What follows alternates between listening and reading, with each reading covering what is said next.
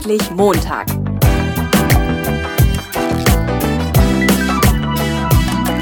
Ein Podcast von und mit Heiko Link. Ja, hallo, liebe Hörer, herzlich willkommen. Äh, moin, moin zu einer neuen Episode vom Endlich Montag Jobsucher Podcast. Ich habe heute hier eine Premiere und zwar ist das erste Interview über Skype mit Krishan Ostenrath und heute geht es um das Thema, äh, wie kann ich einsteigen in, in, in die, also die Energiewende beruflich unterstützen, wie kann ich in die Branche einsteigen. Hallo, Herr Ostenrath. Ich grüße Sie, Herr Link. Herr Ostenrath, erzählen Sie ein bisschen was zu sich. Was machen Sie genau und wann komme ich zu Ihnen? Naja, sie kommen immer dann zu mir oder zu uns in den Wissenschaftsladen. Das ist ja mehr als nur meine Person. Wir haben ja ein ganzes Team, das sich mit Arbeitsmarktfragen rund um ähm, die Energiewende beschäftigt. Äh, sie kommen immer dann zu mir, wenn es darum geht, ähm, insbesondere Jugendliche, aber auch erfahrene Fachkräfte dabei zu unterstützen, wie sie ihren Weg ähm, in die erneuerbaren Energien finden. Und ähm, unsere Provenienz im, im Wissenschaftsladen ist, dass wir seit vielen Jahren schon den Wieler Arbeitsmarkt herausgeben. Das ist ein wöchentliches ähm, Magazin, in dem wir ähm, das Stellengeschehen sozusagen analysieren im grünen Sektor. Und ähm, wenn man das über die Jahre hinweg nicht einfach nur als Herausgeber mit Scheuklappen tut, dann kriegt man natürlich auch ein Gespür dafür, wo die Bewegungen eigentlich sind. Und wir haben schon vor vielen Jahren festgestellt, als die erneuerbaren Energien wirklich noch in den Kinderschuhen steckten, ähm, dass da massive arbeitsmarktliche Bewegungen entstanden sind. Und wir waren ja zwischenzeitlich auch mal auf Beschäftigungsständen äh, fast an die 400.000 Beschäftigte nur im Bereich der erneuerbaren Energien. Und dann stellte sich uns natürlich die Frage, ja mein Gott, wo sollen denn die ganzen Leute eigentlich herkommen, ähm, die da die entsprechenden Jobs, die in den Zeitungen oder auch in den Jobportalen ausgeschrieben sind, nachher dann auch einigermaßen ähm, ausfüllen können. Und das war ähm, die Geburtsstunde unserer Aktivitäten und ähm, in diesem Bereich. Und aktuell fahren wir ein relativ großes, bundesweit angelegtes Projekt unter der Überschrift Energiewende schaffen, Ausbildung und Studium für die Zukunft. Das ist übrigens übrigens auch die Website energiewende-schaffen.de, mhm. wo es ähm, genau um äh, die Frage geht, wer kann eigentlich an welcher Stelle mit welchen Fähigkeiten in diesem Bereich arbeiten. Und als Hintergrundinfos, es gibt eben ähm, zwei Schwierigkeiten ähm, in diesem Bereich. Und deswegen äh, bin ich sehr dankbar den Förderern, dass sie auch, wie wir gesagt haben, das ist ähm, eine Sache, wo man wirklich anpacken muss. Ähm, die eine Schwierigkeit ist nämlich wirklich ähm, zu sagen, ähm, wo sind denn überhaupt die Bedarfe? Und was sind das auch für Berufsbilder? Und die zweite Dimension ist, ähm, dass es in diesem Feld, zumindest auf der Ebene der grundständigen Ausbildungsberufe, ja gar keinen klaren Einmündungsweg gibt. Es gibt ja keinen Ausbildungsberuf erneuerbare Energien, sondern man muss sich sozusagen über die klassischen Gewerke aus dem handwerklichen oder industriellen Bereich in die entsprechenden Tätigkeiten rein entwickeln. Und das an junge Leute zu kommunizieren, ist eine große Herausforderung, die auf der einen Seite viel Spaß macht, aber wo wir auch immer wieder feststellen, wie viel man an der Stelle eigentlich erklären muss. Mhm. Also das ist ja jetzt auch so ein bisschen der Gedanke dahinter. Ich überlege mir, wenn ich beruflich in eine bestimmte Richtung gehe, möchte ich damit ein bestimmtes Thema unterstützen. Ne? In dem Fall jetzt mhm. erneuerbare. Energien. Hm, wie viele Leute machen sich diese Gedanken? Oder wie, wie wichtig finden Sie äh, das auch, sich Gedanken dazu zu machen, so ein bestimmtes Thema zu unterstützen? Also ich halte das schon für, äh, für, für relativ wichtig, weil man sich ja die Frage stellen muss, äh, womit möchte ich eigentlich mein Leben lang mein Geld verdienen. Mhm. Und ähm, alle Erfahrungen und auch jüngere Studien in dieser Zeit belegen, dass dieses Oberthema, jetzt mal etwas pathetisch ausgedrückt, Jobs mit Sinn ähm, mhm. oder nachhaltige Jobs können Sie das auch nennen, ähm, dass das in den jungen Generationen eine größere Rolle spielt, als es noch bei uns alten Knackern der Fall war, die ja ah. möglicherweise, möglicherweise noch häufiger auf so die klassischen Karriereverläufe gesetzt haben und gesagt, ich studiere halt dieses oder jenes oder mache halt die Ausbildung Y, dann habe ich nachher meinen Job sicher dieses Modell gibt es immer noch ähm, und ich will das auch gar nicht verteufeln. Das ist jedermanns völlig äh, legitime Entscheidung. Aber ähm, es ist schon festzustellen, dass sich gerade auch Jugendliche zunehmend mehr Gedanken darüber machen, ähm, was will ich eigentlich ähm, mit, meinem, mit meinem Job erreichen. Und da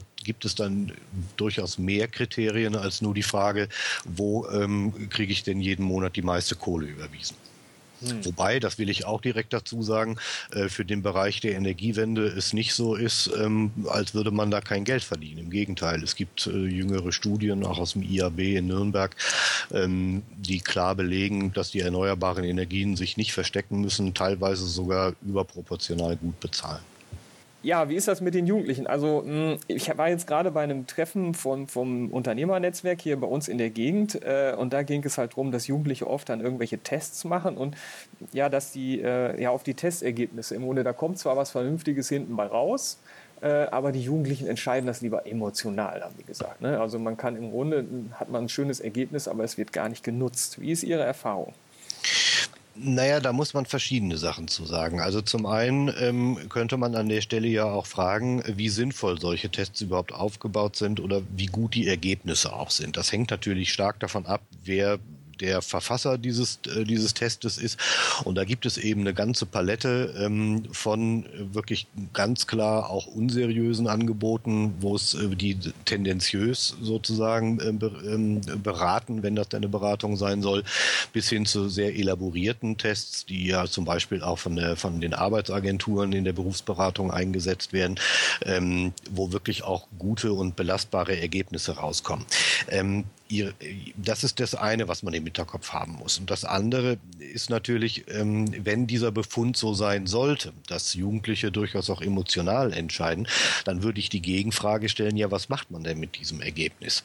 Ähm, es ist ja zunächst mal auch nicht falsch, ähm, sich emotional für irgendwas zu entscheiden. Nur man muss damit natürlich auch umgehen.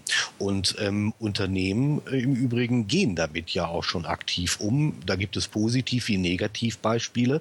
Ähm, das ist dieses ganze Thema ähm, Branding, also wo Unternehmen versuchen, sich selbst als Arbeitgeber emotional aufzuladen, in Anführungsstrichen, würde jetzt man sozusagen aus der Marketingpsychologie heraus sagen, ähm, wo letztlich ähm, es gar nicht so sehr um die objektiven Beschäftigungsbedingungen geht, sondern einfach nur um eine um den Aufbau einer Beschäftigungsmarke ähm, eines Arbeitgebers, um Jugendliche eben emotional an sich zu ziehen sprich also um Fachkräfte emotional, äh, um sich für Fachkräfte emotional attraktiv zu machen. Also das heißt, die Unternehmen nutzen diesen Effekt ja durchaus schon. Insofern stellte sich ähm, uns die Frage, angesichts dieser Effekte, dass es also keine absolut rationale Entscheidung bei Jugendlichen ist, sich für einen bestimmten Ausbildungsweg zu entscheiden. Ähm, wie geht man denn jetzt eigentlich mit diesem Befund um?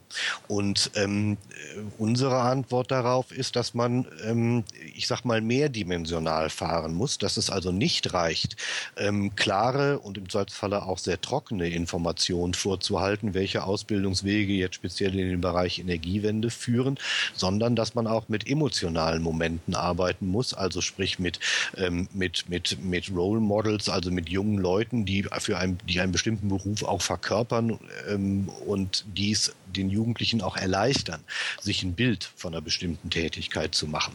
Ähm, das ist was anderes als eine Werbekampagne. Wir verstehen also unseren Ansatz durchaus nicht mhm. als, als reine Marketingveranstaltung für die Beruflichkeiten der Energiewende, sondern als beides, als das Vorhalten von, von seriösen und belastbaren Informationen, Klammer auf, was ein sehr hoher Anspruch ist in einem noch nicht so stark bearbeiteten äh, Berufsfeld, Klammer zu, und gleichzeitig aber natürlich auch deutlich zu machen, dass es da attraktive Beschäftigungsmöglichkeiten gibt und das auch durchaus mit emotionalen Mitteln. Mhm. Jetzt hatte ich ein Interview von Ihnen gelesen in dem äh, Kundenmagazin von Naturstrom und da ging es auch um das Thema, dass ich äh, mir belastbare Informationen besorgen soll. So wenn ich jetzt an Employer Branding denke, das ist natürlich auch ähm, ja viel von der Schokoladenseite präsentieren und ich bin mhm. vielleicht auf irgendwelchen Messen oder in irgendwelchen Veranstaltungen, wo Firmen sagen, okay, hm, bei uns ist das toll. Ne?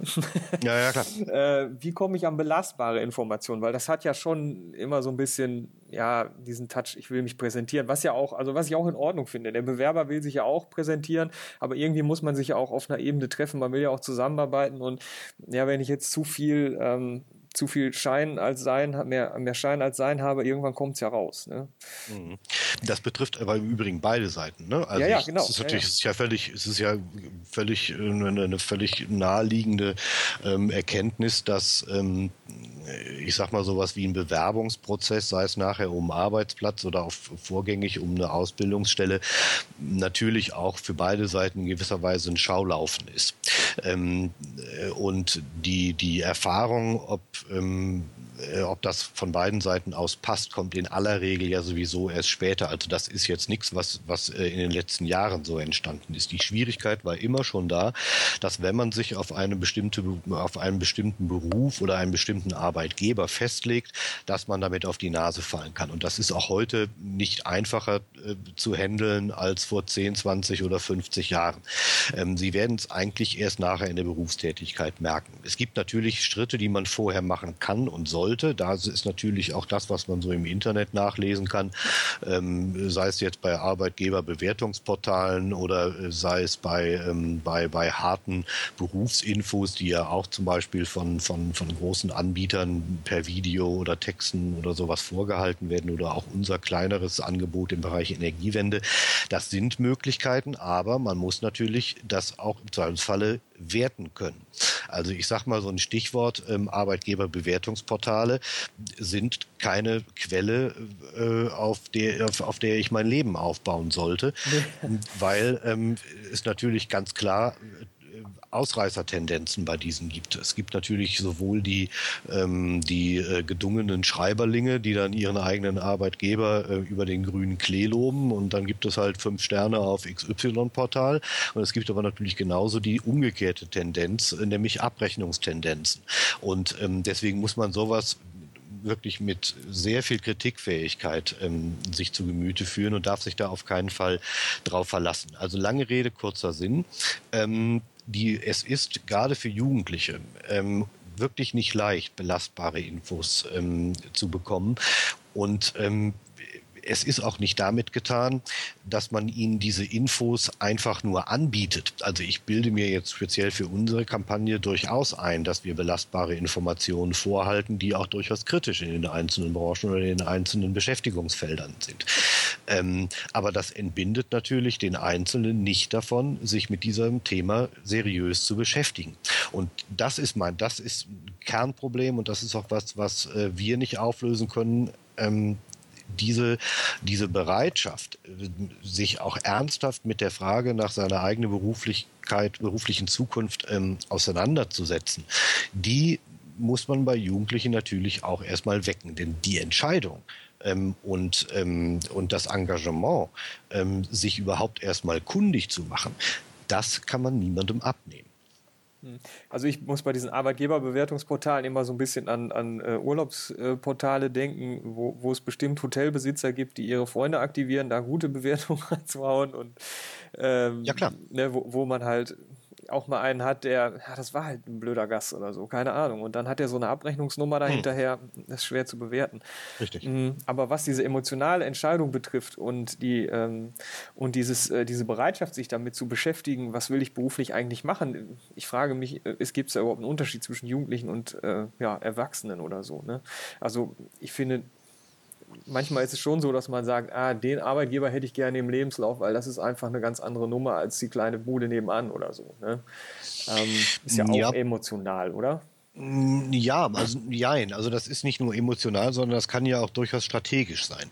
Ähm, und der Vorteil, den natürlich ähm, erfahrenere Fachkräfte gegenüber Jugendlichen haben, ist nun mal, dass sie in aller Regel ich sag mal, berufliche Erfahrung eben schon gesammelt haben und damit natürlich auch einfach wissen, äh, an welcher Stelle Arbeitgeber auch gerne mal blöffen oder wo man einen Arbeitgeber auch einfach erstmal prüfen muss, ähm, um zu gucken, ähm, was er als Arbeitgeber äh, letztlich auch wirklich taugt. Diese Fähigkeit hat natürlich ein 17-Jähriger, der mit einem Realschulabschluss ähm, von der Schule geht, hat sie natürlich nicht so ohne weiteres. Also insofern, da sind die erfahrenen Fachkräfte ähm, natürlich eindeutig ähm, im Vorteil, ohne dass sie davor gefeit werden, da natürlich auch auf die Nase zu fallen.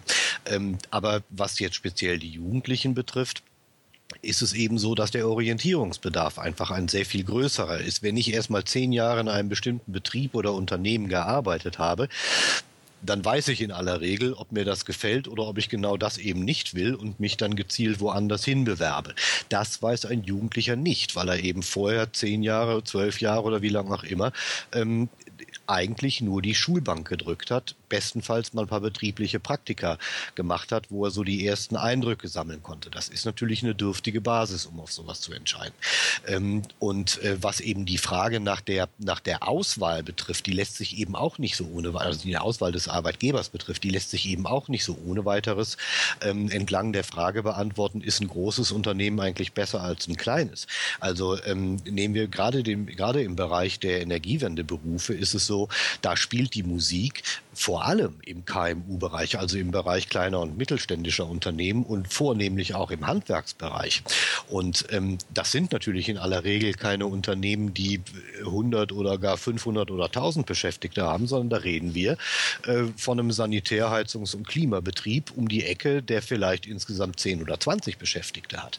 Ähm, und das ist deshalb kein schlechterer Arbeitgeber, im Gegenteil, sondern es ist möglicherweise sogar einer, der sehr viel attraktiver ausbildet, weil er die Bandbreite des ganzen Ausbildungsberufes viel, viel besser abbildet. Das heißt, man kann als Auszubildender viel besser und viel mehr da eigentlich lernen, als ein hochspezialisiertes Großunternehmen, wo sie im Grunde genommen nur fünf bis, bis zehn Handgriffe lernen, die aber eben nur ein Bruchteil von dem ist, was ein Ausbildungsberuf ähm, eigentlich abdecken sollte.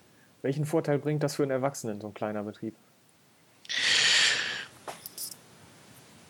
Sagen wir mal so, ähm, also das lässt sich auf verschiedenen Ebenen beantworten. Also ich will auch die Großunternehmen überhaupt nicht in die Pfanne hauen, nur damit nee. das nicht in den falschen Hals kommt. Die nee, haben natürlich also, durchaus, die haben auch durchaus ihre Vorteile.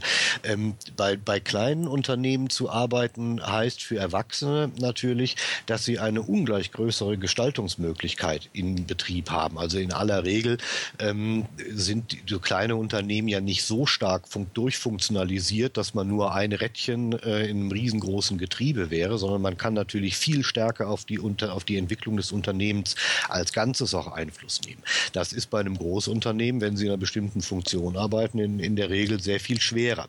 Ähm, makroökonomisch äh, gedacht ist es im Übrigen auch so, dass ähm, die, die, die Beschäftigungsbedingungen bei den kleinen und mittelständischen Betrieben äh, deutlich stabiler sind.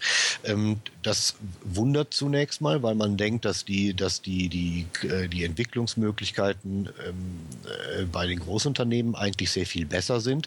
Ähm, das stimmt aber so nicht, denn ähm, Sie müssen nur im Hinterkopf haben, äh, natürlich kann ein kleines Unternehmen auch mal insolvent gehen. Das passiert ja nicht gerade selten. Das Problem ist nur, wenn ein großes Unternehmen insolvent geht, dann haben sie gleich Tausende von Beschäftigten, die freigestellt werden, ähm, während bei den kleinen und mittelständischen es in aller Regel ganz gut gelingt, die Leute dann in anderen Betrieben unterzubringen. Das heißt also, die, die Karriereverläufe, gerade im KMU-Bereich, sind gegenüber den Karriereverläufen in den Großunternehmen durchaus nicht unattraktiver. Und das gilt natürlich äh, auch übertragen auf die erfahrenen Fachkräfte. Mhm. Also ich möchte auch nicht äh, groß oder klein, ist besser oder schlechter. Ich finde, also ich habe in beiden äh, gearbeitet und ich finde, es ist einfach eine Typfrage, wo man sich äh, wohler fühlt irgendwie und ganz losgelöst ähm, vom Unternehmen. Aber ich würde gerne nochmal zurückkommen ähm, zu, zu der ähm, Orientierung. Also ein Erwachsener hat den Vorteil, er weiß, was ihm, äh, ja, was ihm nicht gefällt, wenn er schon zehn Jahre gearbeitet hat. Ich finde es relativ einfach zu sagen, was mir nicht gefällt. Mhm. äh, ich, finde es sehr schwer zu sagen, was mir gefällt ähm, und wie ich es gerne hätte. Mhm. Und da weiß ich gar nicht so genau, ob ich da beim Erwachsenen, ähm, also wenn der jetzt nach der Schule und, oder Studium oder wie auch immer ist in den Job gegangen und hat jetzt gemerkt, okay, das ist es nicht, der zweite Job, den er gemacht hat, ist es vielleicht auch nicht. Ähm, ja, und jetzt ist die Frage, ne? wie kriege ich wie kriege ich den Dreh? Ne? Naja, mein, was, wer soll Ihnen diese Frage beantworten? Ja. Denn auf diese Frage gibt es keine goldene Antwort. Ähm, wenn wir die hätten, ähm, äh, dann hätte hätte die Coaching-Szene dieser Welt ähm, ein Geschäftsmodell für alle Ewigkeit. Ähm, die, Frage, die Frage ist so einfach nicht zu beantworten. Und ich komme nochmal auf das zurück, was ich vor einigen Minuten sagte. Ähm, niemand sowohl Berufseinsteiger wie auch erfahrene Fachkraft ist davor gefeit, auf die Nase zu fallen. Ähm, selbst wenn man sich im Vorfeld genau klar macht, welche Dimensionen im Beruf sind mir eigentlich wichtig, ist es das Gehalt. Sind es die Weiterbildungsmöglichkeiten? Ist es die familienfreundliche Beschäftigung? Ist es die regionale Nähe, weil ich keine Lust habe, jeden Tag 100 Kilometer zur Arbeit zu fahren? Das sind ja, das sind ja Dinge, die jeder für sich individuell ähm, klären muss und wo es keine grundsätzliche alleingültige Antwort gibt. Und ähm, insofern ähm, bleibe ich dabei, dass es den erfahrenen Fachkräften zumindest grundsätzlich leichter fallen müsste, diese Fragen zu beantworten, weil sie ja die, die verschiedenen Aspekte des Berufslebens viel klarer und systematischer auch benennen können und viel klarer auch benennen können, wo sie eigentlich die Prioritäten setzen wollen. Und entlang dessen ist dann, glaube ich, eine, eine Wahl des Arbeitgebers auch deutlich leichter, als wenn man eben zum ersten Mal ins kalte Wasser springt und gar nicht so richtig weiß, was für Teiche es ähm, äh, noch so alles gibt. Mhm, okay, das sehe ich ein. Also da habe ich schon, dass ich schon ein bisschen, also ich sag mal, dass ich am eigenen Leib gespürt habe, was gefällt mir nicht oder so. Ja, ja. genau. Sind, sind Sie noch da? Ich bin noch da. Ja, okay. Ähm, Nochmal zum Thema emotional oder ähm, taktische Entscheidung. Ne? Ähm, inwiefern spielt das eine Rolle? Es gibt ja immer so diese Sache, ja, welche Berufe haben Zukunft? Ne? Ich gehe in die Richtung, äh, das sind Berufe, die Zukunft haben. Äh, inwiefern sollte ich mich da oder wie stark sollte ich mich davon beeinflussen lassen? Ähm, ganz klare Antwort am besten gar nicht.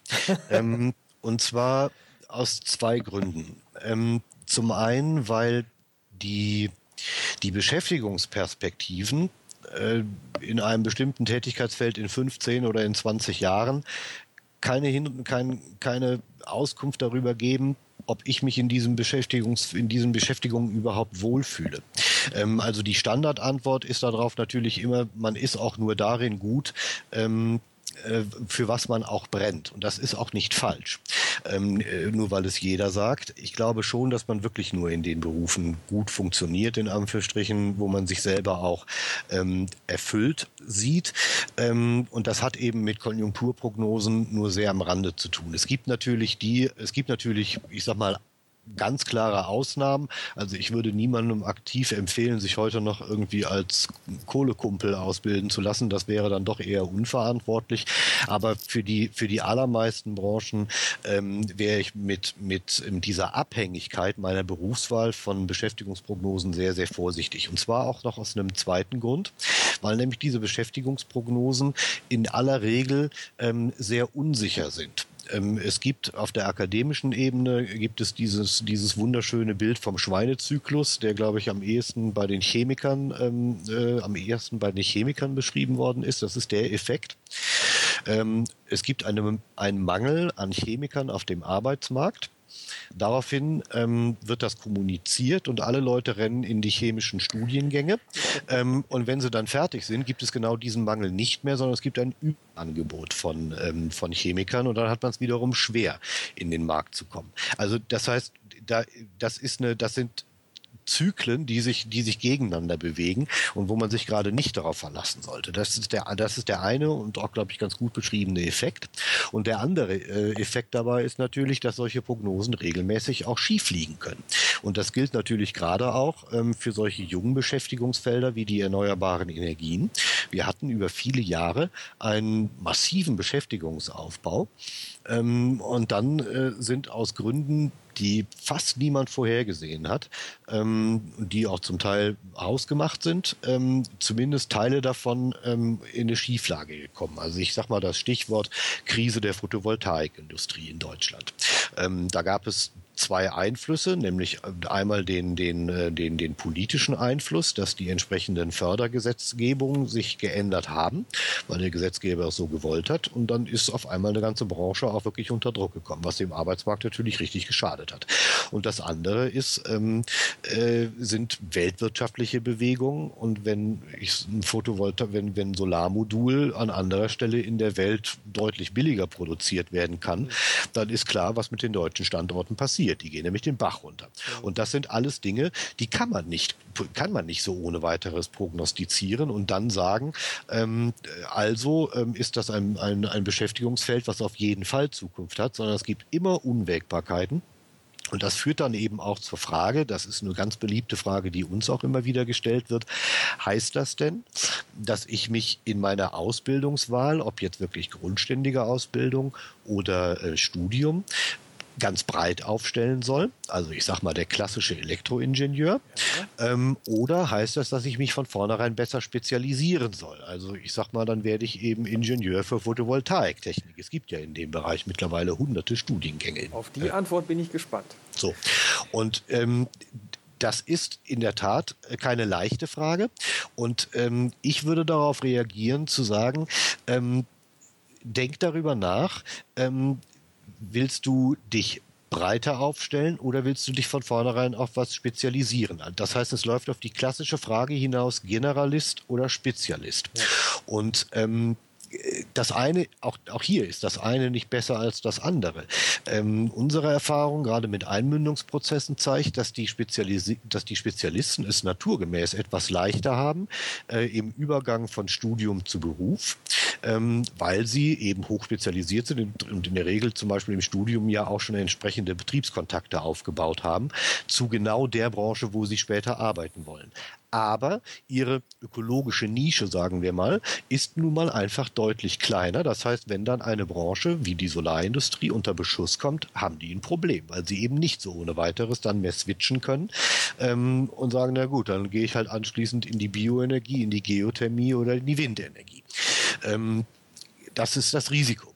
Das umgekehrte Problem ist, dass der Generalist ähm, zwar weil er breiter aufgestellt ist, mehr Tätigkeitsfelder offen hat, aber ähm, etwas größere Probleme in der Berufseinmündung hat. Das ist das klassische Problem, weswegen ganz viele Generalisten ähm, anschließend ja auch so eine Praktikumskarriere erstmal verfolgen müssen, um sich die entsprechenden berufsspezifischen Erfahrungen anzueignen.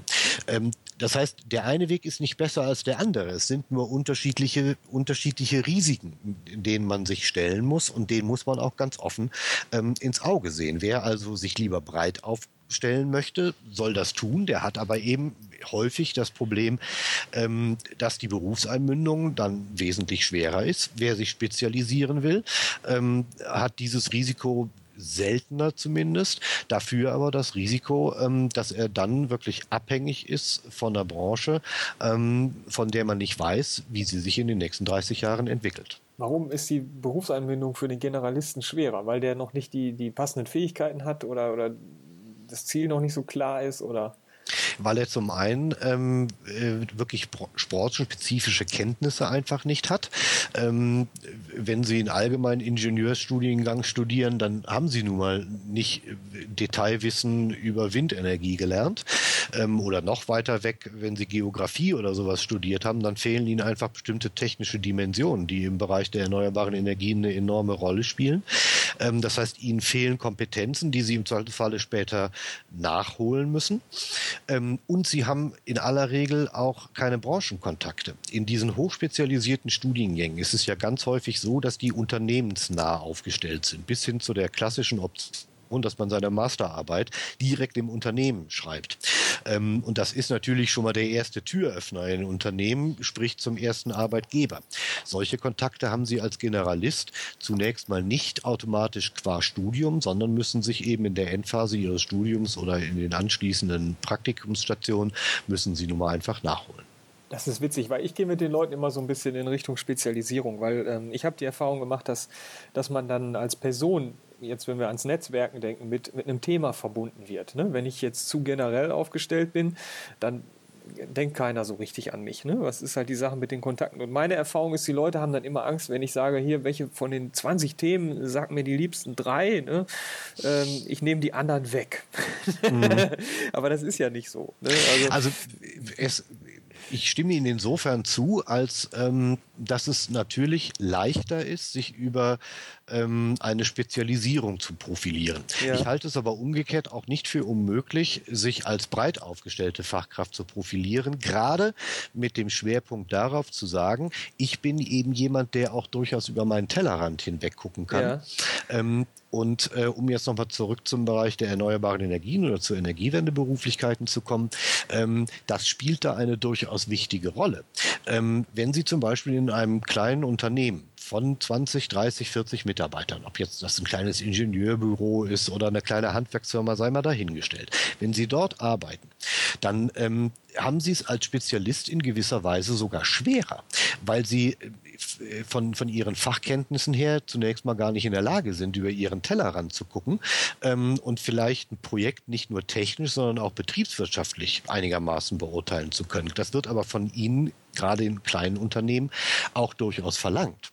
Das heißt, da werden die Allrounder ähm, haben da an der Stelle auch durchaus ähm, Vorteile, weil sie eben mit ihrer breiten Aufstellung ähm, klar machen können, ich kann mehr als nur eine Sache. Ich stimme Ihnen, wie gesagt, zu. Die Profilierung ist natürlich leichter als Spezialist. Ähm, und das Problem, das ein Generalist hat, ist natürlich immer das, wie werde ich auf dem Arbeitsmarkt überhaupt erkennbar in meiner Nutzwertigkeit, um es jetzt mal zynisch zu sagen. ähm, aber ich halte das, ich halte das durchaus für möglich. Letztlich ist die, die Zentralfrage, und da unterscheiden sich die erneuerbaren Energien auch nicht von der Automobilindustrie oder von anderen Unternehmen, äh, von anderen ähm, Branchen der, der deutschen Wirtschaft. Letztlich ist doch für den Arbeitgeber immer dieselbe Frage im Raum, wenn er, nicht, wenn er jemanden einstellt. Diese entsprechende Person muss meinem Unternehmen mehr bringen, als es mich kostet. So zynisch ist das Geschäft nun mal. Und was das sein kann, das ist ja durchaus, äh, das ist ja damit noch nicht gesagt. Ähm, es kann ja durchaus auch ein Wert sein, zu sagen, ähm, ich bin, wie gesagt, in der Lage, ein bestimmtes Projekt, eine bestimmte Tätigkeit auch mit anderen Augen mir anzuschauen, als nur mit, in der technischen Verengung oder weil ich nun mal irgendwie BWL studiert habe oder Jura oder sonst irgendwie was. Diese Spezialisten haben immer das Problem, dass sie die Komplexität der Zusammenhänge, die spielt gerade im Bereich der erneuerbaren Energien eine enorme Rolle, dass sie die Komplexität der, der Projekte im Teilen gar nicht richtig überschauen können. Herr Ostenrath, das war die halbe Stunde. Ich danke Ihnen ganz herzlich ähm, für dieses wirklich spannende Interview. Jetzt sagen Sie den Hörern doch noch mal zum Schluss, ähm, wie kann ich von Ihrem Angebot profitieren? Vielleicht also nicht nur als Schüler, sondern auch als Erwachsener und äh, ja, wie kann ich Kontakt zu Ihnen aufnehmen? Also das Leichteste ist wie immer ähm, im 21. Jahrhundert einen Blick auf unsere ähm, Webpräsenzen zu werfen. Die, ja. eine, die eine Präsenz, die sich speziell an die Jugendlichen in der Berufsorientierungsphase wendet, äh, erwähnte ich bereits. Das ist das Energiewende-schaffen.de. Und was die, was die, die äh, allgemeinere Problematik äh, von Beschäftigung im Umweltschutz ähm, betrifft, da empfehle ich unsere Seite wieler-arbeitsmarkt.de. Da geht es speziell um die Frage, wie kommen denn eigentlich eigentlich Generalisten, aber auch spezialisierte Fachkräfte ähm, in die Erneuerbaren, aber auch in andere Umweltbranchen hinein. Okay. Herr Ostenrath, herzlichen Dank. Da nicht für. Ich wünsche Ihnen was.